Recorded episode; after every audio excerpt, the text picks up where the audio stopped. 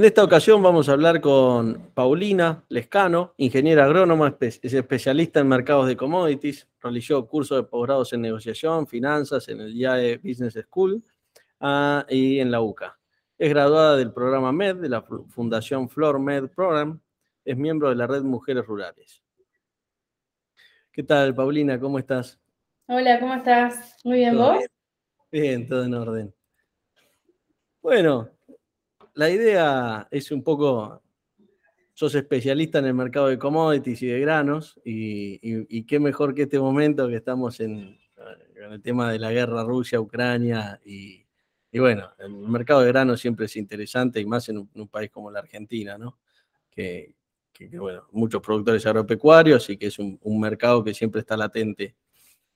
Eh, ¿Querés comentarme un poco qué, haces, eh, qué haces en el día a día y cómo arrancaste en la, en la actividad?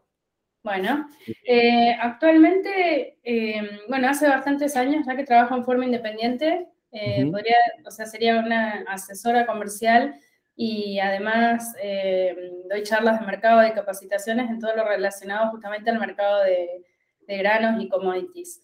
Eh, tengo clientes que son eh, productores y en general son productores, eh, compradores he tenido en alguna ocasión, pero en general, digamos, desde el lado del vendedor, ¿no? Del productor.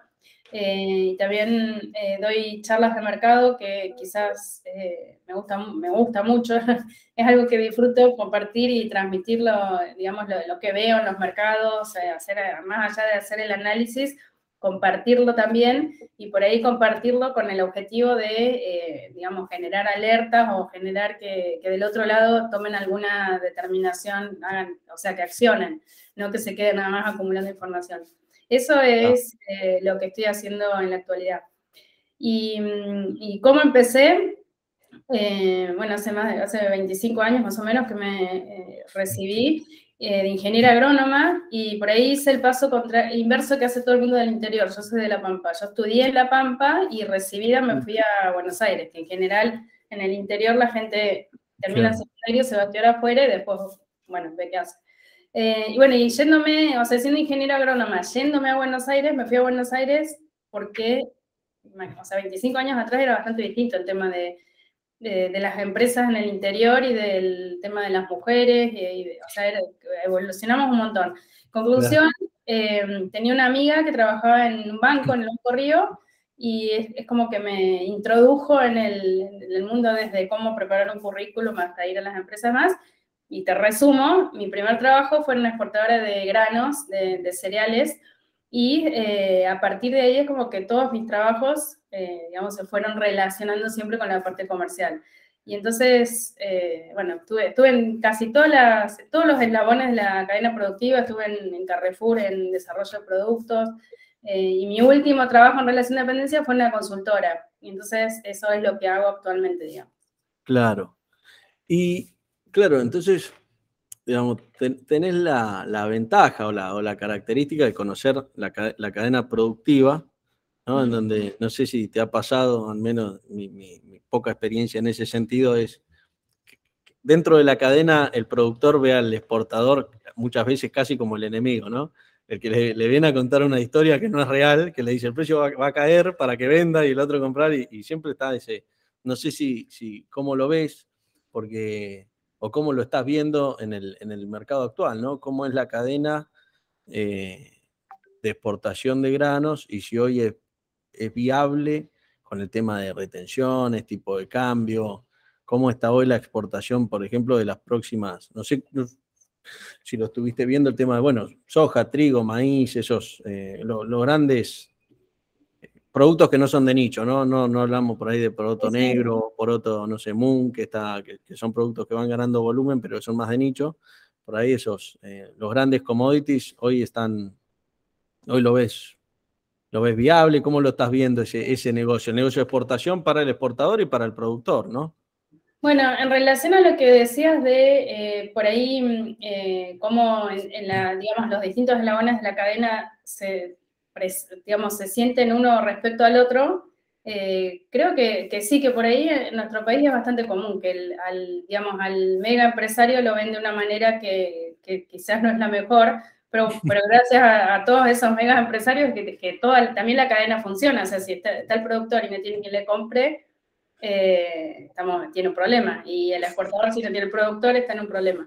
Eh, creo que por ahí una, algo que yo siempre digo como, como ventaja o como plus, o si querés, como valor agregado en mi caso, es que yo soy independiente, entonces ahí ya cuando yo doy una recomendación o, digamos, o una alerta, es totalmente independiente. En relación a lo que vos decías, ¿no? Si el exportador por ahí te puede dar un consejo, no, mira, el mercado se va a desplomar, eh, te conviene vender y en realidad el, exportador tiene otra información. No, digo que, lo hagan deliberadamente, pero, eh, o sea, el objetivo del, exportador muchas veces es, hacerse de mercadería, no, no está analizando si es el mejor momento o no.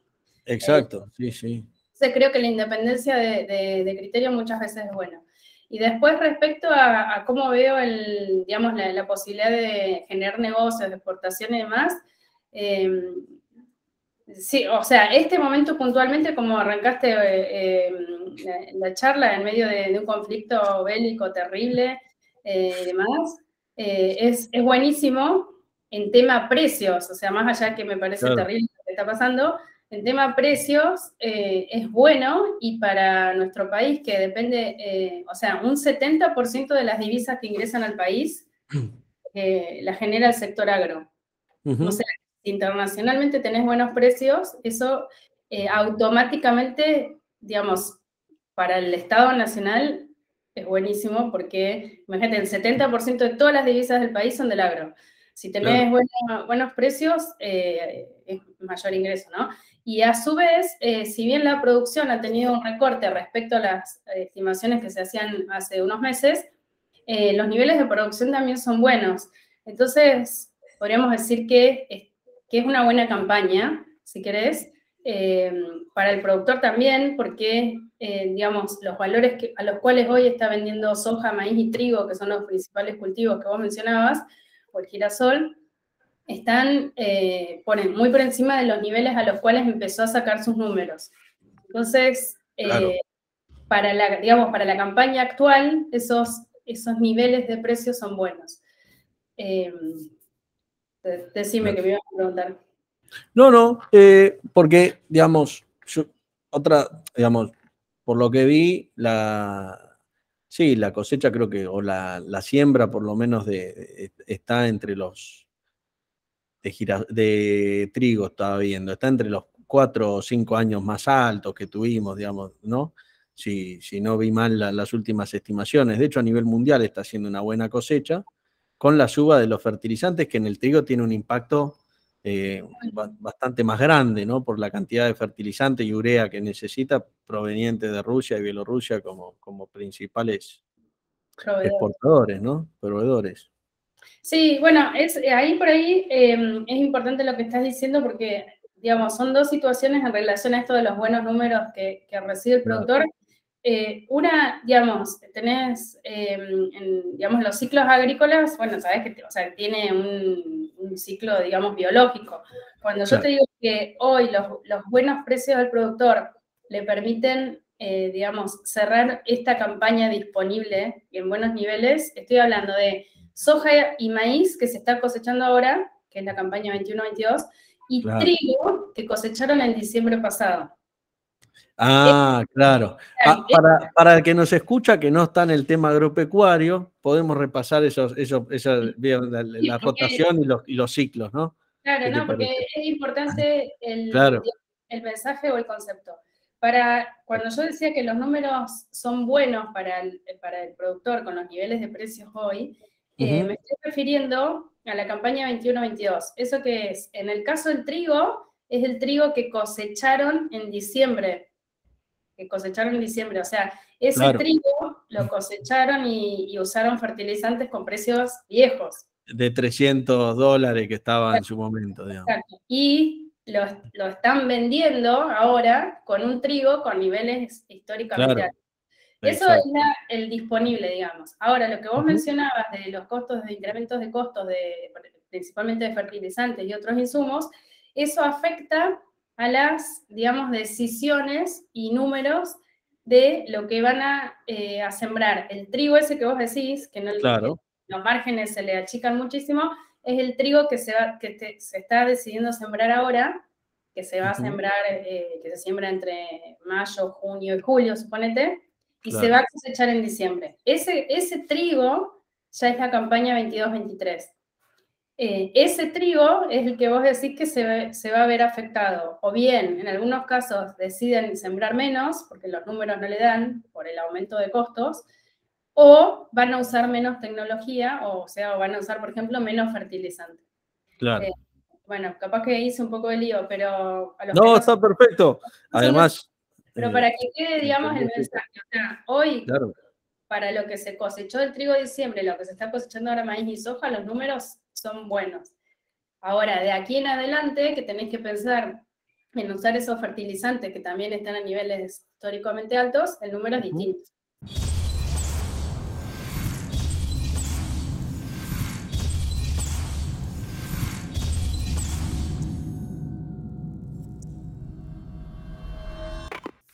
Claro, claro. Em, yo hablo, yo por ahí me enfoco en el trigo, por, casi, casi que por un capricho, digamos, porque lo, miré, eh, o sea, eh, porque por ahí el trigo es el que queda en esta coyuntura entre la guerra en Ucrania, ¿no? Guerra en Ucrania y Rusia, puerto del Mar Negro, principal exportador, creo que si no me equivoco, es dos veces lo que exporta Estados Unidos y toda Europa junto, una, una, vez y media más, una cosa así. Eh, y que allá están en, pleno proceso de, siembra y de laboreos, digamos, ¿no? Y que de acuerdo a lo que suceda, bueno, va, el, productor hoy, vamos a poner en, los zapatos del productor hoy que tiene que sembrar trigo, ¿no? Yo tenía un amigo el otro día, me decía, nadie va a sembrar trigo porque el fertilizante está carísimo y qué sé yo, y no voy a hacer nada. entonces, uno le, le, agrega un poco de racionalismo ¿no? al tema y mira unos números. El productor hoy que se mete en trigo sabe que va a pagar un, fertilizante caro y bueno, obviamente el precio de venta no lo sabe, sabe el precio de hoy, pero no sabe el precio futuro. Eh, y ahí, en el, ahí es donde vos, o donde entra en juego en parte tu, labor en el tema de eh, darle, ayudarlo a que, además de ser, uno, de que no se transforme en un trader de, de grano, sino que sea un productor agropecuario, ¿no? Y que se pueda cubrir a futuro y no estar jugando con el riesgo de que, de que baje el precio del trigo al año que viene y que haya pagado un fertilizante caro y que se dé la situación inversa a lo que se le dio ahora, ¿no? Exactamente. Em, y bueno, y en relación a eso que vos decías, eh, de que tu amigo no va a sembrar trigo, hay, eh, hay, muchos que empezaron, digamos, eh, con, con, digamos, igual, ¿no? Yo ni loco siembro trigo.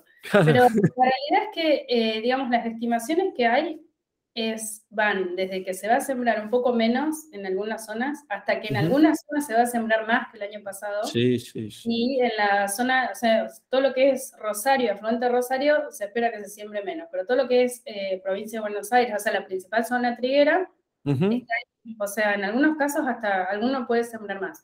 Porque, en, digamos, en esa definición de que si siembran o no, no solamente entran los precios de los insumos y del grano, sino también, eh, por ejemplo, cómo está el nivel de humedad, etcétera. Y, digamos, el arranque, para arrancar la campaña, a nivel eh, cultivo, está, estamos en buenas condiciones.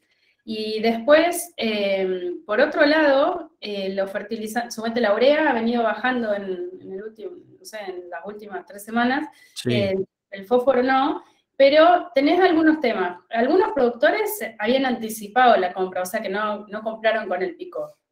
claro.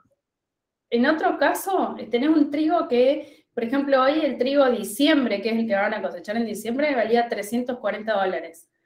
Hace un mes valía 270. O sea, eh, quizás tu amigo ahora si se pone a ver los números, decide que sí, ¿entendés? Porque imagínate eh, lo que subió.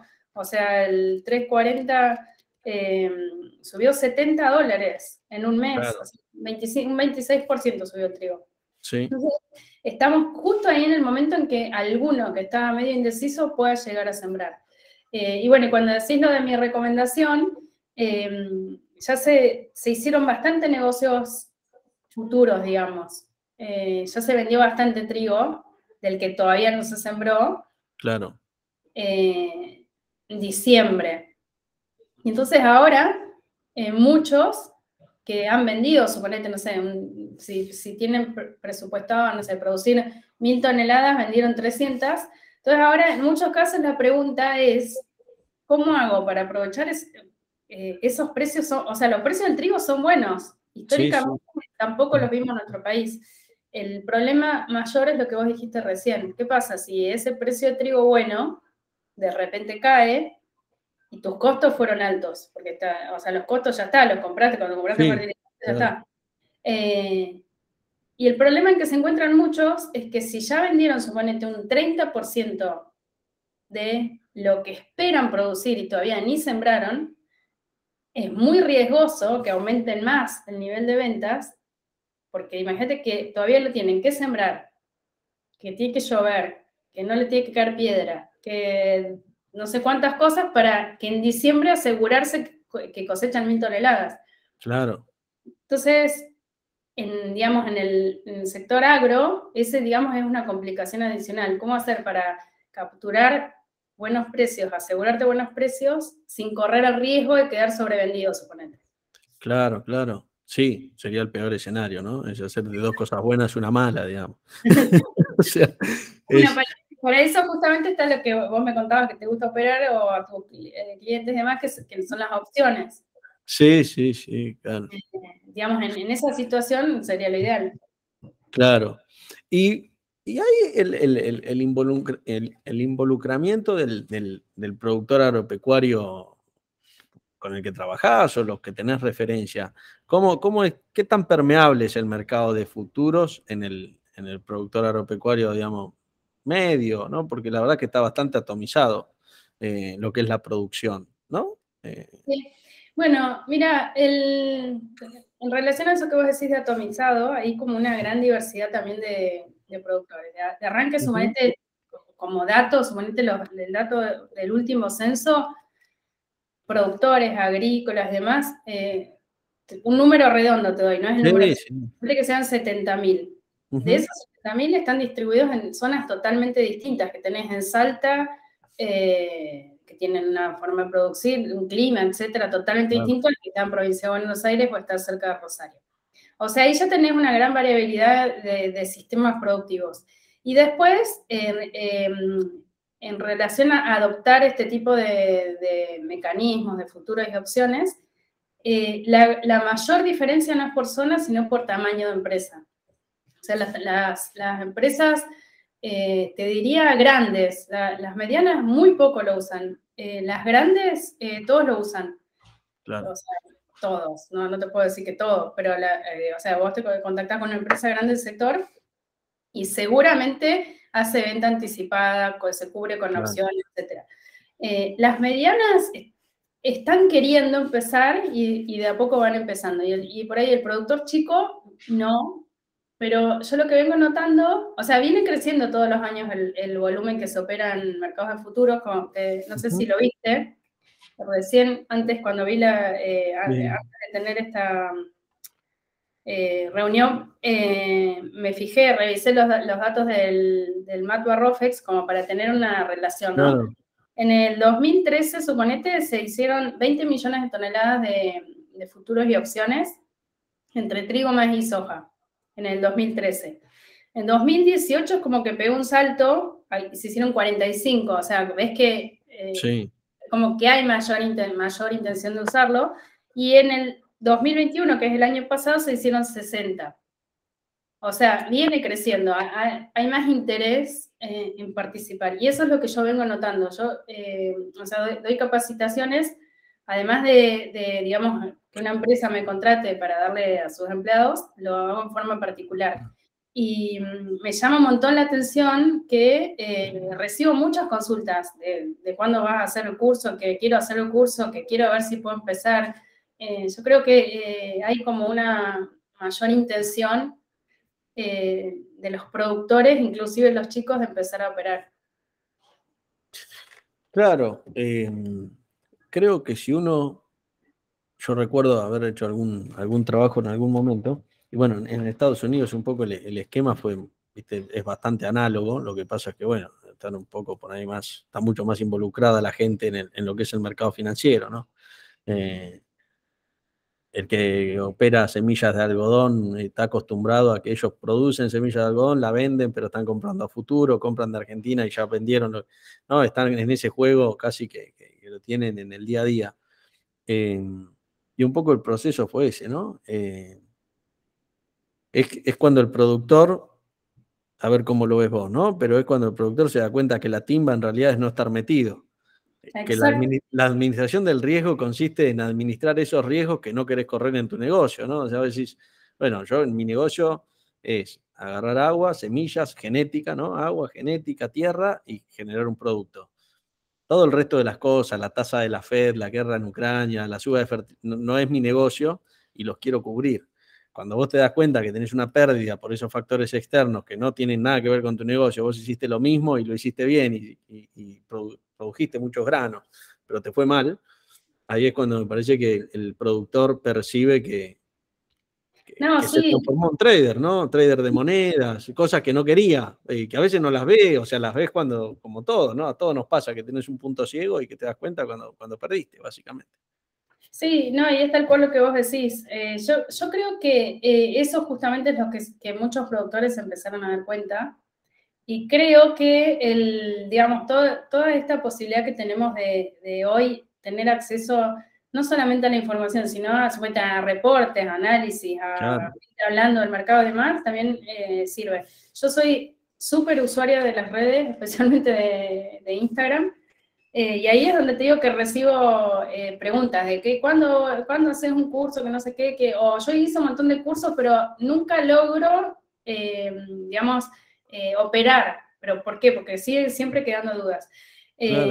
Y bueno, y yo también insisto en eso que vos acabas de decir. En realidad, si no toman ningún tipo de cobertura, están timbeando, o sea, 100% timban, porque mientras el mercado sube, como venimos desde diciembre, obviamente eh, todos son ganadores porque cada día que sube van ganando, o sea, van capitalizando posiblemente más plata.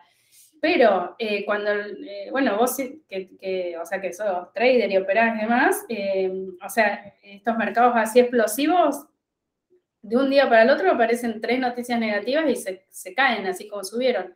Entonces, que, si el productor se queda totalmente abierto sin hacer nada, está timbeándose o sea, es eh, totalmente alcista.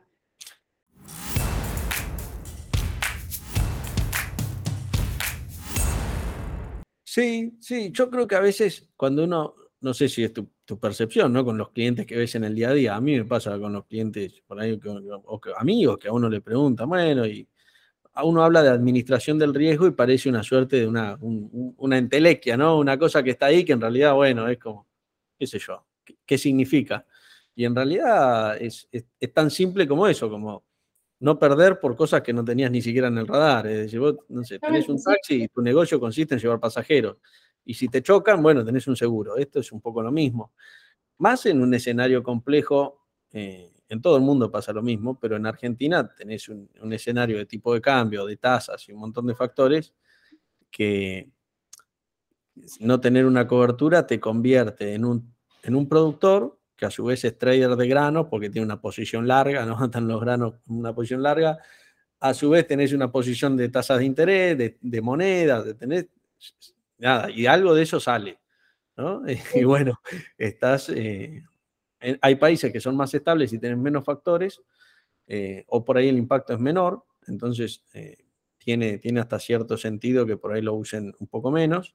Y bueno, después está el otro tema que son las herramientas, ¿no? Las herramientas disponibles, que ese es otro problema, el productor cuando se quiere cubrir y no tiene las herramientas. Pero acá yo entiendo que lo, que son futuros yo le veo liquidez, o sea, a veces hay más o menos spread en las puntas, pero la verdad es que hay generalmente liquidez, ¿no? Eh, eh, ¿Dónde opera el productor generalmente o tu cliente? ¿Dónde suele cursar operaciones? ¿Acá en el ROFEX, en, en ROFEX, digamos, o, por ahí opera más afuera?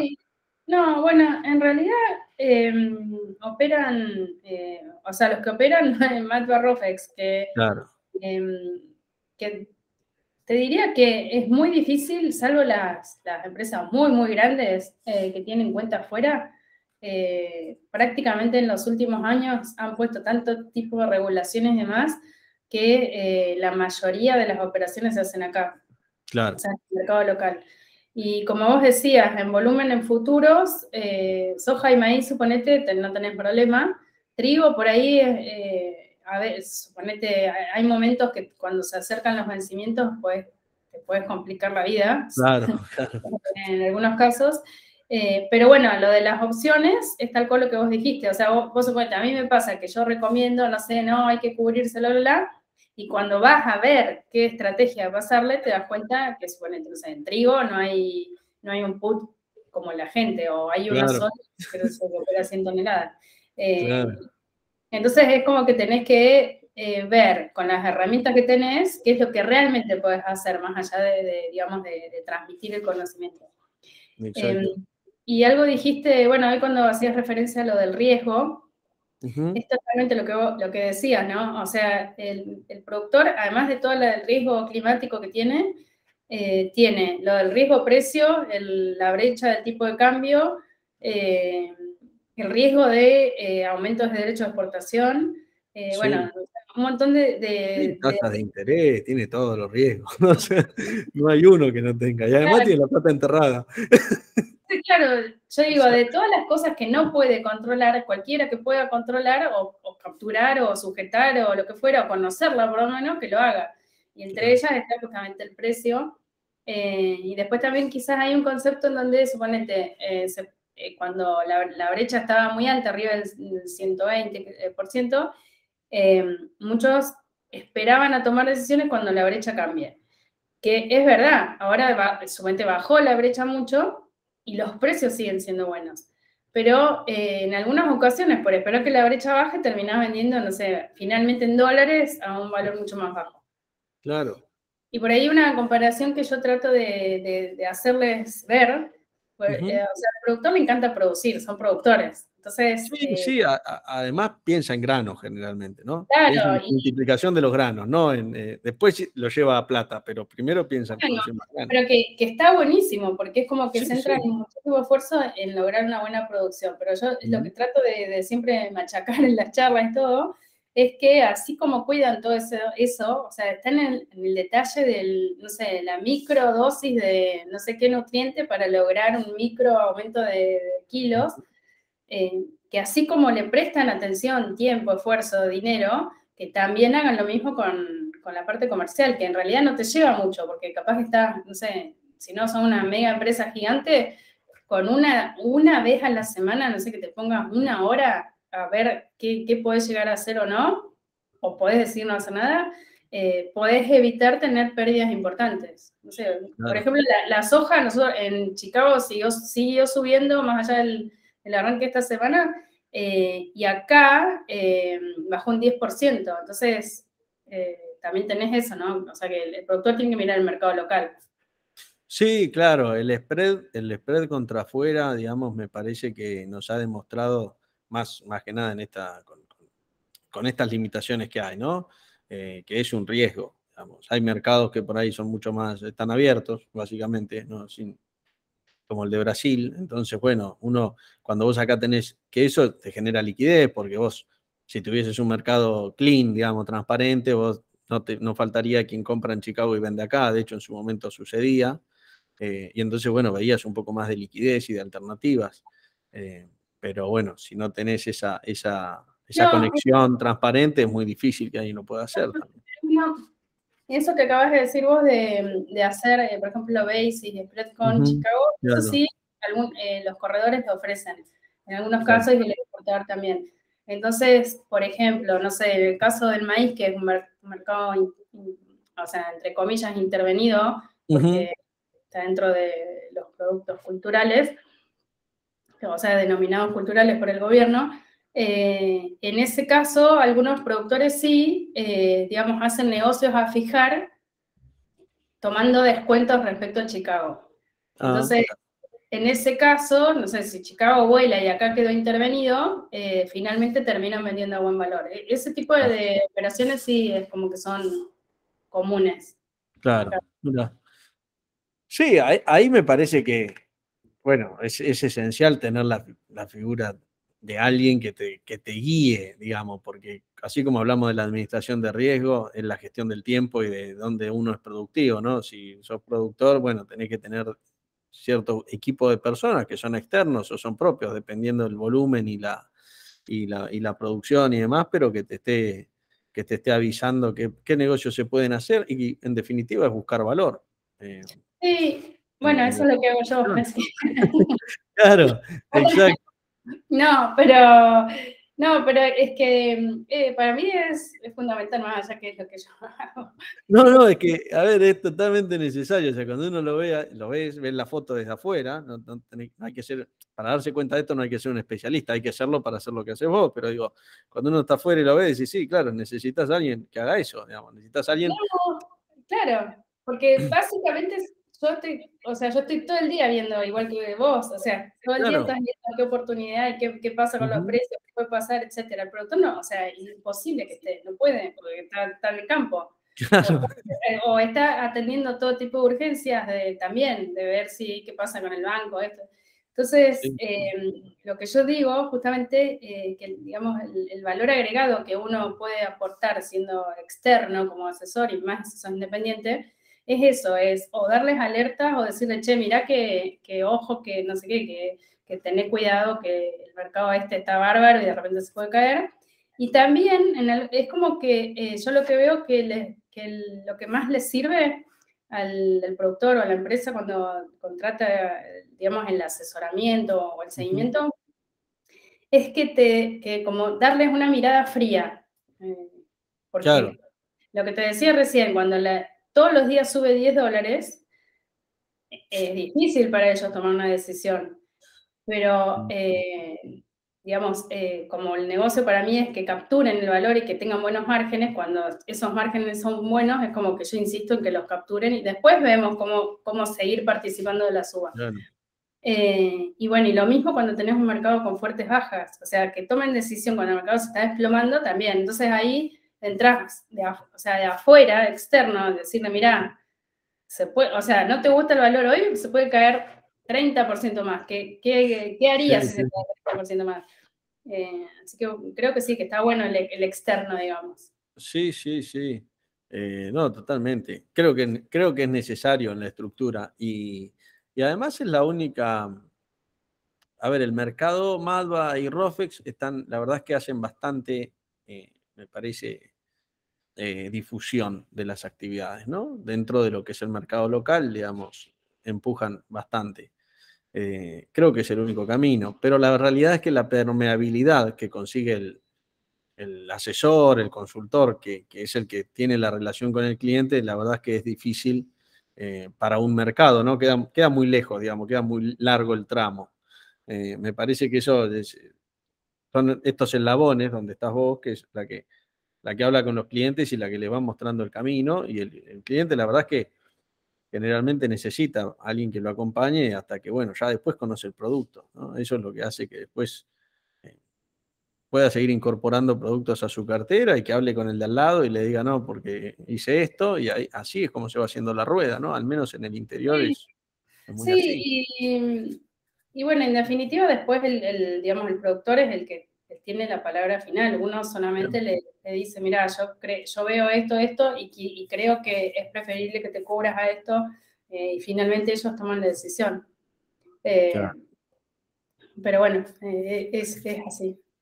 Te, hago una consulta, vos que estás en, el tema y seguro los otros días, o sea, en, en, cuanto a la producción argentina de trigo, ¿no? El trigo que nosotros exportamos es diferente al trigo que se, ¿no? Es diferente a, las diferentes calidades, cada país utiliza, o cada, en realidad cada, sí, hay países que utilizan diferentes, habitualmente importan diferentes calidades o diferentes tipos de trigo, ¿no?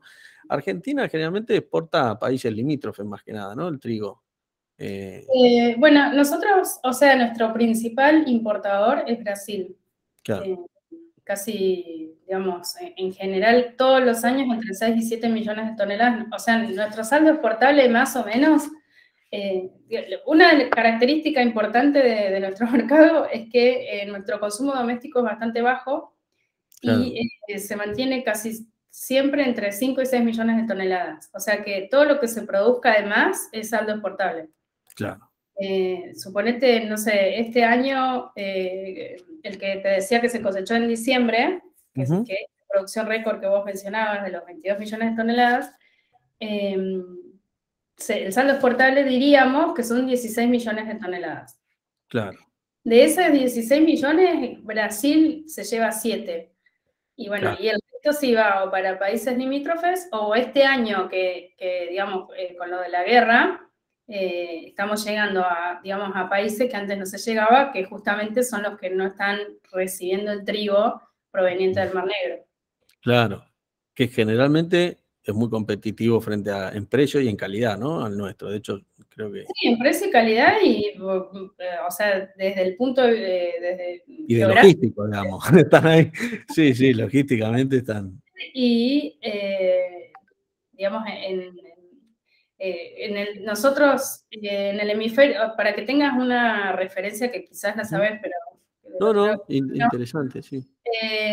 la producción mundial de trigo, el 90% está en el hemisferio norte. Eh, o sea que cuando esos países, bueno, todo lo que es el Mar Negro, bueno, todo, China, Estados Unidos, Unión Europea, todos, producen, nosotros estamos sembrando. Claro. Y nosotros es como que entramos cuando eh, los otros ya terminaron de vender, porque nosotros entramos en diciembre cuando ya todo, todo eso, digamos, ya se sabe cuánto produjeron y demás. Y ahora se está dando algo justamente atípico. Todo ese volumen que salía, que viene saliendo de, Rusia y Ucrania, está todo, como vos dijiste, o sea, o bien no, eh, hay unos trigos que se cosechan en julio, no los pueden cosechar, los que están sembrando no los pueden sembrar. Eh, y ahí es lo que se está dando atípico, que estamos pudiendo llegar en esta época del año a países que no nos compraban. Claro. Eh, bueno, sí, es particular.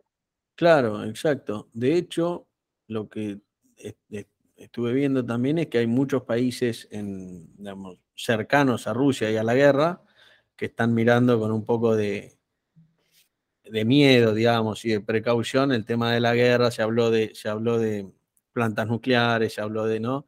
de ciertos riesgos que, bueno, que hacen que, vayan a buscar producciones alejadas, al menos para tener algún, algún plan de contingencia, llegado el caso que, pase algo, ¿no? Y hay algunos países que están, si bien está dentro del radar, no digo que vayas, no, no, estoy diciendo que va a pasar nada, sino que sé que está dentro del radar y, bueno, yo lo que no sé, pero esto es una, consulta eh, esto lo estaba viendo yo a nivel eh, personal para, para uno, para operar. Pero estaba viendo el trigo, ¿no? El trigo de Ucrania lo tendrían que estar sacando en julio, agosto. Yo lo que estoy viendo es que, nada, Mar Negro cerrado, Ucrania está un poco complicado para exportar, las marítimas no trabajan, ¿no? Hablé con un par y me dijeron, tengo algunos amigos que, están en el tema de armado, armadores de barcos y demás, me dijeron, no nos vamos a meter ahí, ni con, nadie, digamos, deja el trigo ahí, fíjate. Y eh, bueno, Argentina todavía tiene una cosecha por delante que hoy recién se está sembrando y que depende mucho de lo que pase con la guerra, los precios que podemos llegar a ver en el trigo, porque Ucrania estaban estimando entre 30 y 40% de pérdida de la cosecha de trigo, que, que, es un proceso largo, es una campaña larga la ucraniana porque pasa todo el invierno, como un año dura, si no me equivoco. Eh, y, bueno, hay que ver qué pasa en julio. Y, pero eso, vos, cómo percibís, vamos a tratar de, definir escenarios, ¿no? ¿Cómo percibís esta situación del trigo, valor? Vos creéis, si, si se mantiene la guerra, ¿no? Obviamente que si se termina, bueno, habría que ver qué pasa igual. Pero los valores del trigo, ¿podríamos llegar a ver valores más altos de trigo? No, yo creo, bueno, vos, vos seguís el mercado, vos seguís, eh, o sea, eh, Chicago, vos vi, o sea, el trigo, eh, Chicago llegó a estar 500 dólares y, o sea, superó los niveles máximos del 2008, así como subió, bajó, o sea, a 400, sí. más o menos. yo la verdad creo que el mercado ya tomó el peor escenario. Eh, de lo que pueda pasar en, digamos, en la oferta de Rusia-Ucrania. Sumado, yo, creo que suponente hoy había noticias de, India que tiene una, situación de sequía, entonces eh, India que en general, eh, o sea, se autoabastecen todos, salvo en, aceites, India, con, esta situación de precios internacionales altos del trigo, eh, salió a decir que iba a exportar este año más trigo que, que años anteriores, ¿no? Para aprovechar el, contexto internacional. Entonces yo creo que, por un lado, el, mercado ya tomó la peor situación de que todo ese trigo Rusia-Ucrania no salga. Yo creo que ya está, ya está descontado. Y después tenés países como India, que está bien, ahora dice que tiene sequía, pero que, de repente, no sé, aumentan, no, mucho, pero con que aumenten 5 millones de toneladas cada, país que habitualmente no era exportador, enseguida, digamos, es como que compensar la, pérdida esa de... Es enorme la crisis de Ucrania, pero creo que el mercado ya lo tomó. Y sumado a que eh, la, digamos, la inflación que tenemos a nivel global es tan grande que eh, yo muchos países que son habitualmente compradores no, no pueden sostener seguir validando mayores subas de precios, más eh, lo que hagan los organismos internacionales para frenar la inflación y demás, me da la sensación eh, de que, digamos, el mercado ya tomó la, peor situación en este balance de trigo. Eh, y bueno, y como te decía, pensá que Rusia y Ucrania son, o sea, como bloque, son muy importantes en el trigo, en especial en los últimos años, pero todo el hemisferio norte está definiendo la producción. Entonces tenés muchas cosas en juego. Claro. Yo te digo esto y se suma, no sé, que Europa tenga una sequía, que Estados Unidos viene re mal con el trigo, que China tenga otra sequía y bueno, explota. Sí, sí, sí, exacto, no, pero se entiende, se entiende el... Creo que, digamos, eh, eh, Rusia-Ucrania creo que ya está como eh, considerado, me da la sensación. Claro. Sí, sí, sí, es, verdad. Sí, hubo ese, pico en, los mercados y es verdad que hay muchos países, hay muchas alternativas, ¿no? Hay muchas variables en juego como para, para no, es que son los únicos dos o tres países que, y la exportación, digamos, por más que salga del Mar Negro, digamos, siempre hay alguna alternativa. Eh. Bueno, y eh, yo creo que una característica también que tiene el mercado de trigo es que el trigo se produce en casi todos los países. Claro. A nivel, o sea, hay una gran cantidad de productores. Pues, después tenés los grandes importadores, ¿no? Claro. Hay muchos productores y, bueno, de, una manera u otra creo que se puede ir eh, subsanando, digamos, esta, situación. Claro. Y en el caso del maíz, ¿cómo lo, cómo lo estás viendo? ¿Estás viendo algo similar? Bueno, el maíz, a diferencia de lo que te decía el trigo, que el trigo tuvo un, digamos, como un pico, un pico explotó terrible, el, maíz sigue estando, o sea, es como que todo el tiempo sigue marcando nuevos máximos. Y em, en el caso del maíz, la misma situación que, que, mencionabas del trigo, eh, es igual en el caso, con, digamos, eh, como oferta desde Rusia eh, y Ucrania, es, es igual de importante porque, eh, por ejemplo, para que tengas una referencia, el tercer puesto, el tercero o cuarto puesto de exportador de maíz, lo, digamos, es como que lo disputamos con Ucrania. Entonces, es igual de importante, o sea, eh, para el mercado de maíz también es sumamente importante. Entonces, eh, creo que, digamos, en el caso del maíz, la diferencia con, lo que es el mercado de trigo es que eh, no sea lo que te dije recién, que la el trigo, la mayoría de los países son productores, más, menos, y necesitan importar, pero la mayoría producen. En caso de maíz, eh, digamos, Estados Unidos es el principal productor mundial, y entonces el mercado está mucho más concentrado en lo que pueda pasar en ese país que lo que pasa en, o sea, que lo que, bueno, está pasando en, Rusia y Ucrania. O sea, está mucho más concentrado en lo que pasa en, en Estados Unidos que están empezando la siembra algo retrasado, y eh, lo que pasa en Brasil. Para tener una otra referencia importante, eh, Brasil, que es una cosa impresionante lo que viene creciendo en producción de todo, eh, para tener una referencia, digamos, en este momento se está definiendo la producción de lo que ellos llaman safriña, que son, es el, el, maíz de segunda, digamos, el que siembran después de la soja, y ese volumen de maíz puede ser, si tienen sequía ahora en estos meses, sumamente de 70 millones de toneladas. Y si no tienen sequía, y digamos, sigue todo bien, puede ser de 90 millones de toneladas. Como para que tengas una, idea, nosotros producimos 48 millones. Eh, eh, totales. O sea, eso que te digo es safriña, más si le sumás el otro maíz son 120 millones o 116 millones que van a producir. Entonces, eh, ahí tenés como grandes diferencias con, el trigo. Eh, hay grandes productores, grandes exportadores, que bueno, que creo que, tienen más peso hoy en la definición de qué puede pasar con los precios, lo que pasa en Estados Unidos, en Brasil, suponete en Estados Unidos, que bueno, que, lo que está pasando en Rusia y Ucrania, que estaría, entre comillas, tomado. Claro, claro. Sí, de hecho el, crecimiento de Brasil impulsó a que el, mercado de futuros, el de Chicago, digamos que, no, son, no son muy lentos para los negocios, sacaron el futuro sudamericano de, maíz y, lo sacaron hace unos años y, abre otras oportunidades que, bueno, es jugar el spread ¿no? entre los diferentes maíces. Ahora están sacando el trigo canadiense también. Eh, Canadá porque entiendo que tiene diferentes tipos de trigo, ¿no? Trigo rojo, trigo duro, igual que, Estados Unidos. Y bueno, eso permite diferentes arbitrajes a, los productores, ¿no? Eh, son productos que yo no sé en el caso argentino si tiene, por la verdad no, lo tengo estudiado, el, sudamericano, pero posiblemente tenga una relación mucho más cercana y un, y un basis más cercano que por ahí el de Chicago o el, el que tiene precio Chicago, ¿no? Eso no, no lo sé, eso habría que, lo tengo que, lo tendría que ver. Pero... ¿Vos qué decís, el trigo o cualquier producto en relación con Brasil? Y el, el maíz, porque creo que eh, Brasil es maíz y soja, ¿no? Más que nada. O trigo también ¿no? sí, sí, maíz, y soja. Maíz y eh, soja porque... Bueno, soja para que también en relación a lo que viene creciendo Brasil, hace unos años, Estados Unidos, hace unos años, te digo, hace tres años. O sea, sí. el principal productor era mm, Estados Unidos.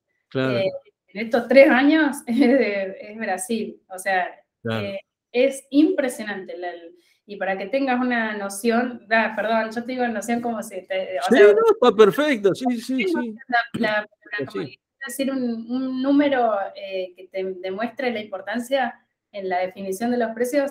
En Brasil, este año eh, tuvieron 125 millones de toneladas de soja con, sequía, con una sequía terrible, que pensaban tener 150, tuvieron 125, y nosotros vamos a producir 49. O sea, eh, es impresionante, y Estados Unidos produjo 120 también. Eh, entonces creo que hoy es importante, digamos, en, en, el balance de qué, pasa, qué puede pasar con los precios, el, maíz, estos dos veces la safriña en Brasil, eh, la siembra en Estados Unidos, y eh, en el caso de, ya, empiezo, me, gusta, entonces empiezo a...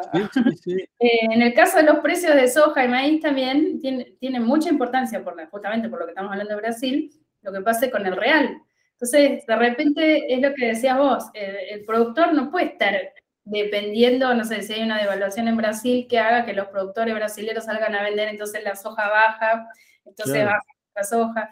Eh, son tantos factores que cada vez eh, intervienen más en, la evolución de los precios que, que hay que cubrirse.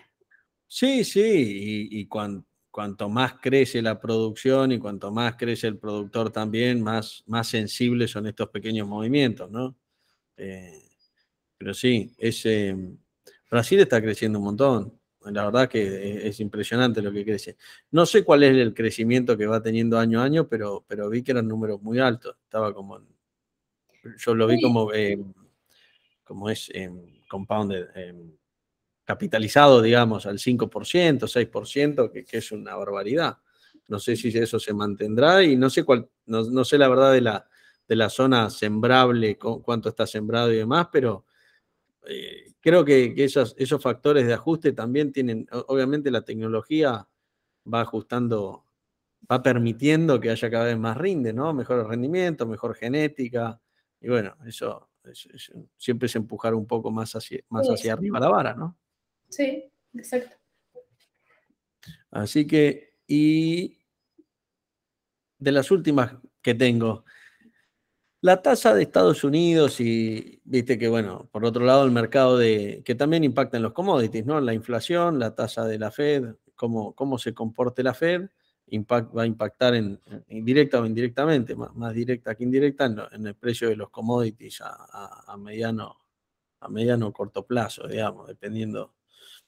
Eso vos estás viendo, la verdad es que hay un, hay un jugador o un, factor hoy esencial que es, que es la guerra Ucrania, me parece que es lo que por ahí lleva las de, se lleva un poco más los ojos en este, las miradas en este, en este escenario.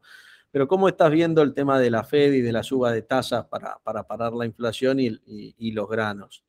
Eh, ¿Estás viendo que hay algún factor ahí que pueda, que pueda alterar este, este equilibrio o este, esto que mencionabas anteriormente? ¿O, o no, es Bueno, eh, viste que yo te decía que soy muy eh, creadora de contenido en Instagram. y esta semana hice un mini videito donde justamente digamos, el, mensaje sería que eh, quería incomodar al, al, productor, eh, mostrándole dos cosas que creo que son alertas. Porque, eh, digamos, algo que también está pasando ahora es que están bombardeados de información. O sea, recibís informes de, de todo el mundo, por WhatsApp, por audio, por mail, por de todo. Y en general son todas, venimos con noticias alcistas, todo el mundo se considera lo alcista y nadie mira lo, lo potencial bajista. Entonces, eh, justamente yo puse como que vengo poniendo, eh, eh, todos los lunes tengo un newsletter, vengo poniendo entre los alertas, ojo, o sea, entre todos los alcistas esto, mirá, vengo poniendo lo de la tasa de, o sea, el control de la inflación global, todos los mecanismos que hagan, y lo del COVID en China. claro. o sea, las, las, dos cosas creo que son al, digamos, eh, lo, del control de la inflación global, yo creo que de, una manera u otra le tienen que poner un techo porque, eh, no, o sea, nosotros estamos acostumbrados a convivir con la inflación, pero Estados Unidos, China, Europa, mm, digamos, realmente van a tener conflictos. En los países subdesarrollados hay conflictos, pero en esos países desarrollados, no, o sea, no logran entender. Entonces creo que eso le puede poner un techo. Y Em, y bueno, lo que está pasando en China me llama la atención que todavía no haya generado bajas muy fuertes en los granos. Esta, eh, al comienzo de la semana sí eh, hubo, pero yo me imagino que estos dos elementos pueden ser como los disparadores o catalizadores de que toda la plata especulativa que hay en, los mercados de granos de repente empiecen a, salirse. Eh, yo creo que son dos, dos temas de alerta a seguir de cerca en el caso de los productores que no le pusieron precio a su mercadería. Claro, sí, sí, sí. Sí, porque bueno, ahí está el tema de que cómo ve uno o qué pueda pasar con la Fed. Pero. ¿Vos, vos cómo lo ves? Yo a, nivel político descreo bastante, por más que le, cambiemos los nombres y sea anglosajón, ruso o argentino. Y, y la historia nos muestra que cada vez que quieren bajar la inflación y que no, si, van a, generalmente se quedan cortos, también es un trade-off o una frazada corta, van a subir la tasa y tienen miedo a la recesión. Sí, ese, miedo, ese miedo, a la recesión es estructuralmente político, ¿no? Nadie quiere ser el político de la recesión y nadie quiere perder unas elecciones por la recesión. Entonces, es, como digo, pongámosles el partido que le pongamos, no, no pasa por ahí. Creo que el estómago de un norteamericano es diferente y la percepción que tiene, allá también le van a echar la culpa a los camioneros, a la suba del petróleo, a la guerra de Ucrania, eh, viste, los rusos y la guerra hicieron que nosotros se nos suban los precios, van, porque eso es clásico. El tema es cómo la, cuánto la gente te da luz verde para, o te acepta esas versiones, ¿no? Creo que allá es un poco menor, por eso la imagen del gobierno es tan baja. Y me da la sensación que se van a quedar cortos, que van a tener que seguir subiendo las tasas y poner el nombre que quieras, quantitative X, van a tener que salir a vender bonos eh, para salir a absorber fondos y, bajar los balances. Y, creo que todavía al mercado le queda algo de bajista ahí. Eh. Sí, por eso yo creo, o sea, todo lo que son mercados de acciones y todo ya vienen bajando mucho. Vienen eh, bajando. En general, eh, bueno, si se van de acciones puede ser que vayan a granos, pero yo creo que ya, ya, llegamos a un nivel, eh, otro, otro dato de esos que te digo que es para tener en cuenta, en Chicago la posición de los fondos especulativos, o sea, es neta comprada. Claro. Eh, están comprados en 45 millones de toneladas. nuestra producción va a ser 48, 49. O sea, y las exportaciones de Rusia a Ucrania habitualmente solamente están en, están en 30 millones de Ucrania, para que te dé una idea. Entonces, estamos viendo si Ucrania va a poder, de esas 30 millones, cuánto va a poder exportar. Y especulativamente hay 45 millones de toneladas. O sea, que, que, deciden de un día para el otro liquidarlas y salen a vender. Entonces, y bajan en el mercado. Entonces creo que ya es un punto, está a niveles máximos desde el 2012, con gran posición especulativa, y en un mundo con lo que estás diciendo vos, que, digamos que van a poner un, tope. Y si el tope no lo pone el gobierno, la gente, eh, o sea, la demanda se retrae, eh, realmente van a seguir pagando.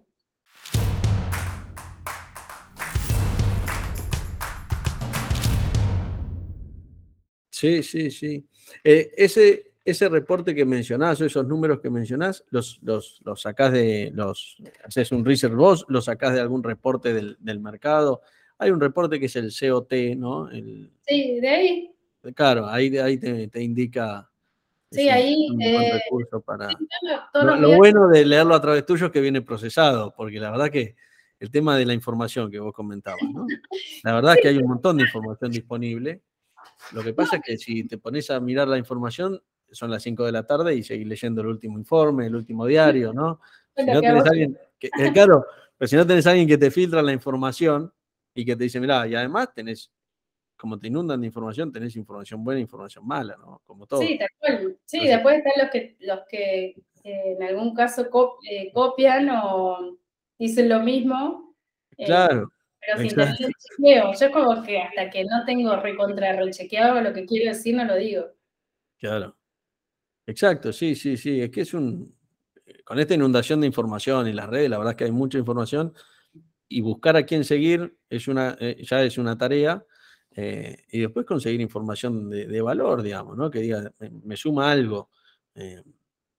Sí, yo hay, es como una frase que tengo, que la, información abunda, porque, o sea, o sea, en muchos casos es, de fácil acceso. Por ejemplo, el, reporte que vos decís de la comisión de, no, sé exactamente la traducción, no me la acuerdo, pero es de la, bolsa de... Sí, la comisión de futuros de, la, bolsa, si me equivoco. Em, o sea, es accesible para cualquiera. Cualquiera entras en la web y tenés esa información. Pero es como vos decís, o sea, eh, no cualquiera entra, se fija cuál de todos, en qué, en qué posición, cómo está respecto al, mes pasado o a la semana pasada, etc. Eh, así que bueno, eh, sí, a sí. Que es que claro, yo me pongo, el productor que dice, bueno, me fijo el reporte de cómo está me fijo cómo está el tipo de cambio, a ver cómo está el mercado de Brasil, claro, cuando termina de hacer eso, ya está. No, por eso en, Em, eh, vengo recibiendo bastantes consultas que me piden eso, que le, como que les manden nada más un alertas. Claro, sí. Lo que pasa es que... El ejecutable, en definitiva, ¿no? lo que pasa es que tampoco es tan fácil, porque uno lo que intenta es darle un contexto. no, y no es fácil, porque, o sea, mandar alertas a gente que no sabe, suponete, si, no sé, si ya vendió el 80% de su producción o si tiene cero, de repente vos le mandás una alerta, ojo que se va a caer y no sé, y sale a vender y vos no sabés que. Entonces también es difícil eso. Así que no, no lo estoy haciendo, estoy viendo de qué manera lo podría hacer para generar alertas, pero nada, o sea, alerta, no, no, no es que te estoy diciendo salí a hacer algo. Claro, claro. O bueno, es la alerta para que me llames y después ver. Eh, claro, sí, la verdad que, sí, o sea, eh, dar eh, recomendaciones de forma general, nada, o sea, no, tiene sentido. Sí, sí. sí, sí, sí. Bueno, excelente. Eh, bueno, Paulina, estamos llegando al final. La verdad que eh, buenísima la charla, parece genial. Bueno, eh, gracias. lo que estaría bueno, no sé si podés decirme el, Instagram, así la gente te puede seguir, porque me dijiste que era la, red que más usabas, ¿no? Más allá de que después lo vamos a anotar en el video, en la descripción, pero para que el que está escuchando se pueda es eh, Paulina Polín Lescano. Bueno, excelente. Bueno, Paulina, entonces vamos llegando al final y te agradezco mucho el tiempo. Bueno, gracias a ustedes. Muy buena la organización con todo lo, los previos y todo. muchas gracias.